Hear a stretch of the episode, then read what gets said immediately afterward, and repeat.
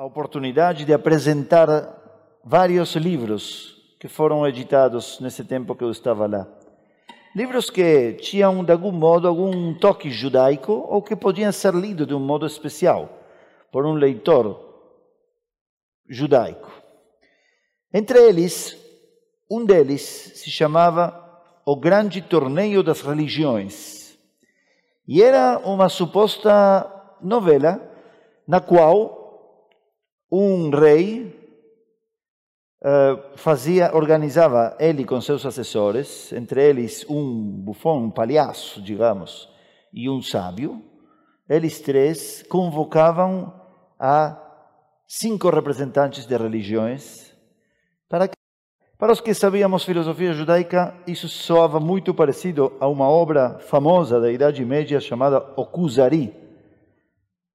Escrita pelo Rabbi Yehuda Levi, poeta, filósofo e rabino, eh, segundo o qual um rei chamado Kuzari tinha tido um sonho que se repetia várias vezes, que uma voz lhe falava algo, e ele então consulta com um cristão, um muçulmano, um filósofo e um judeu. Enfim, uma história interessante. Tem lá amor, tem ódio, tem terror e tem também o debate entre as religiões. Quem quiser pode vê-lo, já está traduzido esse livro várias línguas. Na época, estava sendo lançado com a visita do autor, e o autor, aliás, é muito interessante, era uma pessoa que passou por três religiões e foi líder de três religiões. Cristianismo entre elas. Muito bem, tem um momento, o livro, no qual o rei pergunta qual seria a linguagem corporal que melhor representa para vocês sua religião. E o autor coloca lá, na voz do hinduísta e do budista, a posição da meditação. Para o muçulmano, o livro conta que o muçulmano se ajoelha em sinal da submissão a Allah. O cristão sugere deitado. Por quê? Porque o principal, segundo esse livro, segundo o cristão desse livro, para o cristianismo é a vida após a vida, após a morte. Essa vida não é tão importante e, portanto, deitado, morto. E qual é a posição do judeu? Alguém arrisca? Que prazer predicar para pessoas que estão em frente. De pé? Hã? andando. Será que já ouviu esta história? Ah, isso acontece com bons alunos, viu? Muito bem. Então ele disse andando. Quando terminou, eu adorei essa história. Não sei se os cristãos da mesa que estavam comigo adoraram também, ou os muçulmanos.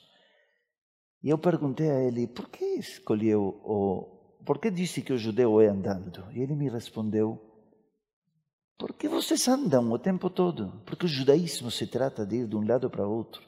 Não somente porque a história dos judeus consiste em ir de um lado para outro, sim porque o judaísmo constantemente quer transformar. É verdade. Palavras-chave do judaísmo quais são? Tikkun, Teshuvah. Nada é quieto, nada pode ficar como está. As coisas estão para ser transformadas. O judaísmo nasce com uma viagem. Abraão que faz? Primeiro de tudo, que nos contam sobre Abraão? Lech Lecha. Ele vai de onde está a outro lugar. Yitzhak é quem fica, Yaakov se movimenta. A vida é viagem. A Torá viaja. Sem a viagem da Torá, a gente não lê a Torá. Tudo está em constante movimento. O judaísmo anda e observa a vida como uma viagem constante. Entramos e saímos. Né? O Shmortzetenu voeno. O que significa isso que acabamos de cantar? Cuida de nossas saídas e nossas entradas. Constantemente entramos e saímos de situações da vida. Chegamos e partimos. Recebemos o que outros deixaram e deixamos nossas pegadas para outros que vêm atrás. A vida é, uma, é um constante entrar e sair de situações, de dinâmicas, de pessoas. Entramos e saímos da vida de pessoas, de histórias, de textos. É receber o que outros deixaram para nós, receber do nosso modo único, transformar e nos transformar e seguir em frente, deixando nossa contribuição. Assim nos acontece com a história que nos contam. Você entra na história e você sai da história transformado. E você muda essa história que te contam com tua reação. Assim acontece com um filme que você assiste, com um livro que você lê. Com a história que você vive.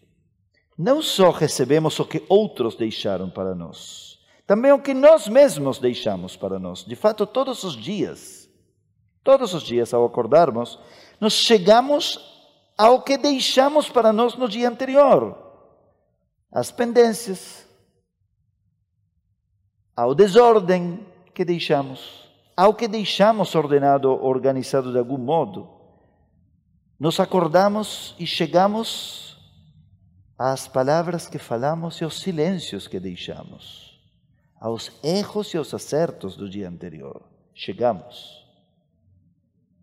E temos o desafio de ver como será o novo encontro, o que faremos com o que deixamos para nós de nossa vida, o que mudaremos e o que nos mudará, o que deixaremos para nós amanhã. A paraxá da semana tem os detalhes da quase chegada dos nossos antepassados à terra de Israel. Estão prestes a entrar. Estamos no finalzinho do quarto livro da Torá. O quinto é só um resumo de tudo andado. Aparece lá o desafio de herdar. Aparece um mandamento mandamento, herda.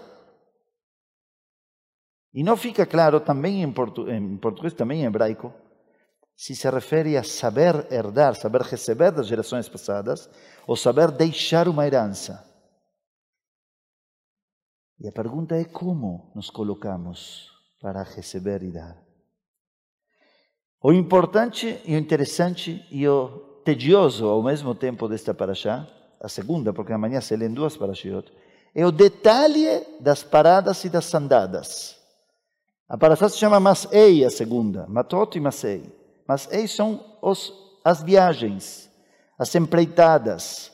E nada mais é, a parashá, é um tédio, do que uma lista de locais onde pararam e por onde marcharam, onde pararam e por onde marcharam, e assim por diante, sem parar.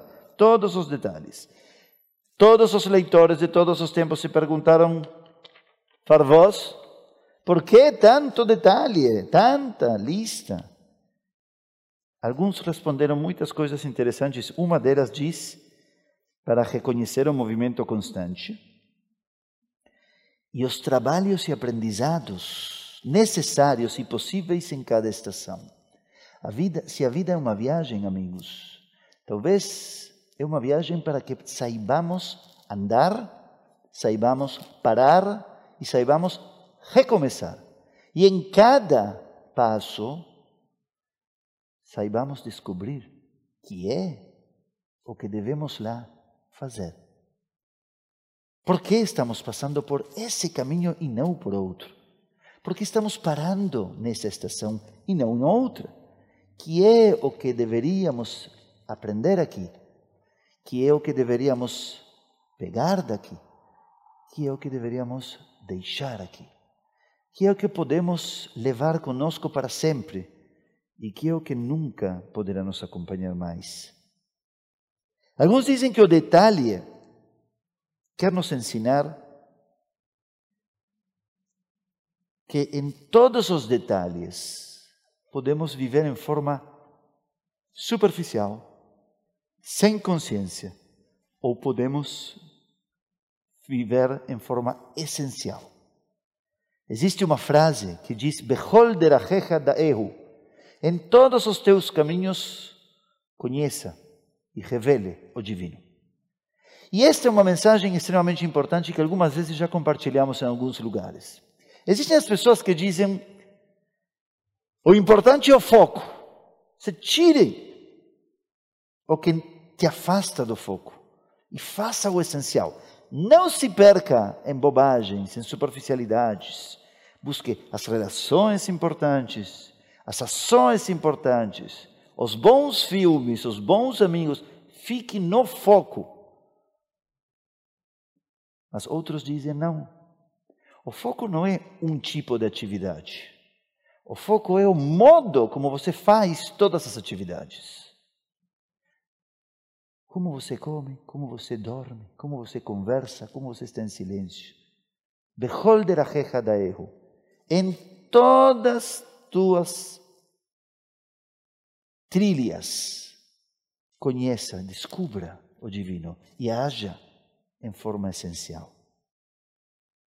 Talvez essa seja a forma de herdar de trás e para frente a mais nobre, trazendo o divino a cada passo. Assim é também com o que recebemos de pais, de avós, Aqueles que receberam uma herança, por exemplo, um negócio, podem mantê-lo como está, podem melhorá-lo, podem estragá-lo. Assim é a história que nós recebemos de nossos antepassados. Assim é com, com a educação que recebemos. Podemos mantê-la idêntica, podemos abri-la e melhorá-la, podemos nos revoltar contra ela, podemos acrescentar coisas. Assim é com os erros que recebemos e com a genética que recebemos.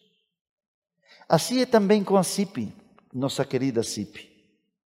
Cabe a nós nos perguntar o que recebemos e como ampliamos ou aprofundamos. E como e o que deixaremos para os que venham depois. Que era bom, que não, que poderia ser melhor. E assim também, amigos e amigas, com o judaísmo. Qual é o judaísmo que recebemos? Por onde ele viajou?